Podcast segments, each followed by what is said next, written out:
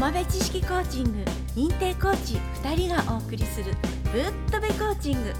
ひらめきのヒントがいっぱい。原隆コーチと渡辺直子コーチがお送りします。それでは本編スタートです。こんにちは渡辺直子です。こんにちは原隆です。はい2023年3月ですはい新生活スタートする方も多いんじゃないですか、うん。えーまあ、三寒四温の時期ですよね。はい。まだちょっと寒いかなっていう感じだけどだんだんとねあの桜な季節になっていきますが。はい。はい、えー4月ということもあって、えー基本的なその大事なことね。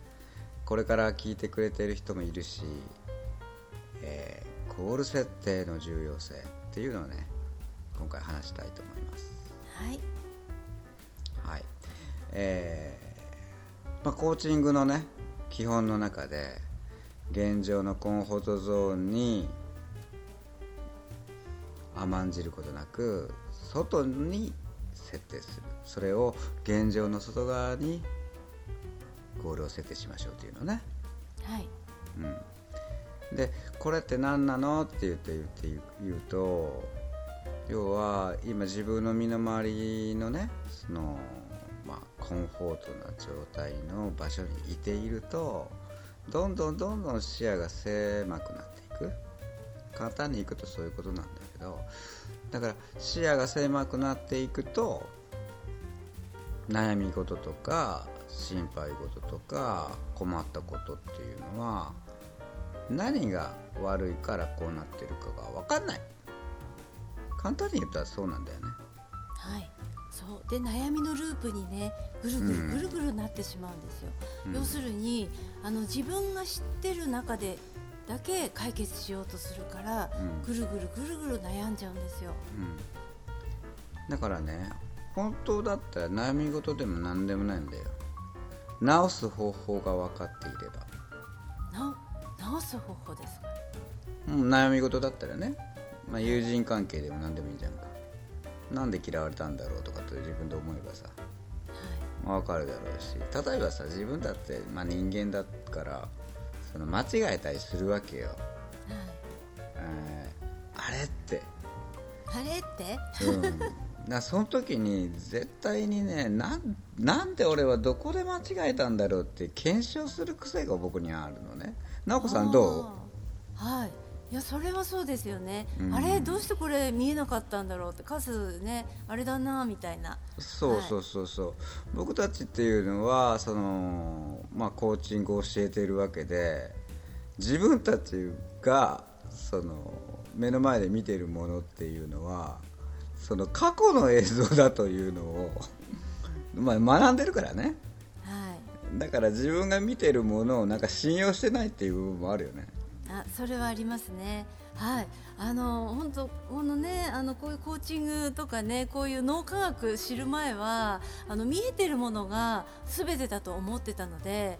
あれおかしいなって思うわけですよ。でも今この脳の仕組みが分かればあ見えてない時もあるんだよねって それが分かるようになったらねあ今のちゃんと自分見えてる、うん、あの本物ちゃんと分かってる？っていうことでね、そう気をつけるようになりますよね。だからそのコーチングの先生でもねあの時と場合によっては自分のこと信用してなかったりするわけよ。はい。だからそのなんか例えば例えば車の運転にしようかはい。だったらあのやっぱり重要なところでは注意してよく見るようになるんだよね。はい。うんだから失敗を起こさないしもし失敗してもそんなに大したことが起きないだからあの一番いけないのは悪いのをその気づかず何が悪いかわからない状態を維持すること。それをコンフォートにしてしまう場合だよね。はい。体調もそうだろうし会社の経営でもそうだろうしうん、人間関係だってそうだろうしうんなんだろう他に何かあるかな。はい、あの今ね原コーチが言ってることはとてもね深い意味があるんですよ。うん、あのねあのこの言葉だけ聞いてるとあそんなの分かってますよっていう方あるかもしれないけれどもあのそう自分のねこのあの考える今まで知ってきた知識の中でだけ物事を考えようとするとそれが現状維持なんですよ。はい、ですからそこから抜け出すことでいろんなものが新たにね見えてきて突破口が開けてくるんですよ。そうそうだからあの新しいその視点っていうのを自分よりも、うんまあ、高いというかそのよく知ってる領域の方に持っていかないと、はい自分がね客観的にそうこうどうしていいかどっちの道に進むべきかが分かんないっていうかね。はい、抽象度の高い方にその視点を持っていくっていうことですよね。うん。はい、あの今考えてるこの、ね、範囲内であの考えるのではなくてその外側抽象度の高い、もっと大きい外側の方からものを見るっていうことなんですよ。うん。うん、それができるようになるためにはやっぱりねきっかけっていうのがあった方がよくって、ううん。ん例えばですね私がよくやるのは、うん。あの初めてのところに行ってみる、ううん。ん、あのうんと遠くまで行かなくていいですよ、あじゃあ地球の裏側行ってきますとかって言わなくていいですよ、うん。はい、うん、あのちょっとねあのいつもと違うコースを歩いてみて、ううん。んちょっとだけ遠回りしてみるとか、うん。別のコースを行ってみる。あるいは行ったことのない隣町に行ってみるとかね、うん。それだけでもねかなり違うんですよ。違うね、はい、うん、帰ってきたら分かるよねそれね。はい、そうですね。ね。うん、はい、でその、まあ、これからのそのものの中でまあ体の健康もそうだしその、まあ、いわゆる周りがその、まあ、慌てふたまえた時、まあ、例えばそういう戦争状態になったり災害が起きたりそういうふうな感じになった時にもそのどういった早めに気づく。はい、うん、でその物事っていうのはそのなんていうのかな。どうしてもそのいきなり起きるわけじゃない。その政治にしたってせんそういう国家間のことでも人間関係のことだってやはりこう時系列でこうやっぱあるからねあ、そうなんですよ。あのちゃんとあの順番に影響しながら物事が進んでるんですよ。うん、そこにね途中で気づくっていうことですよね。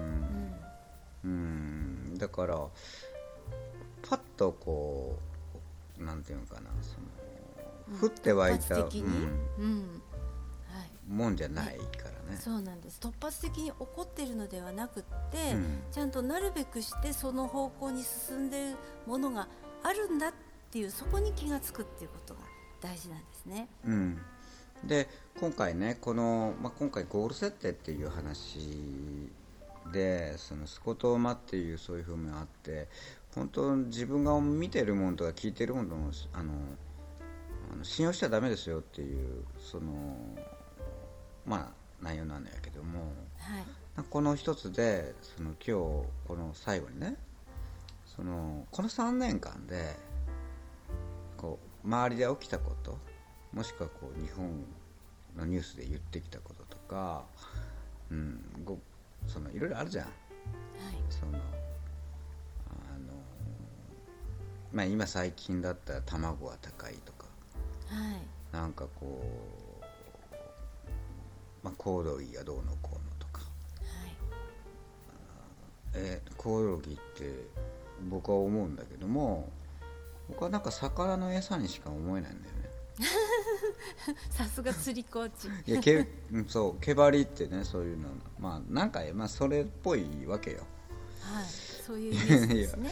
は いやいよいよだなと思ってはうん。で3年間振り返って2005年頃からい話がスタートするとよ、い、はい、えーまずその武漢でなんとかかんとかが増えあの発生しそれは船で渡り日本の何々家に来ました。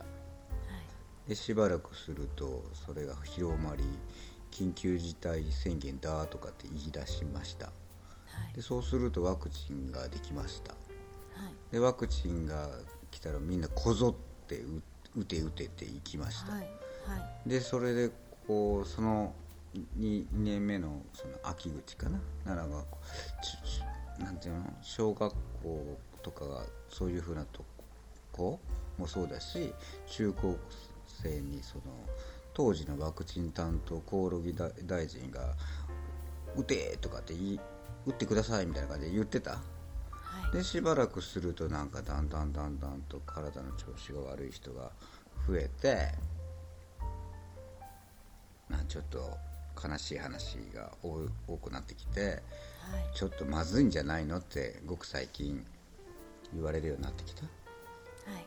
そうするとウクライナ戦争も途中であったかなっていう感じになってきてしまいにはコオロギの話にまた戻る。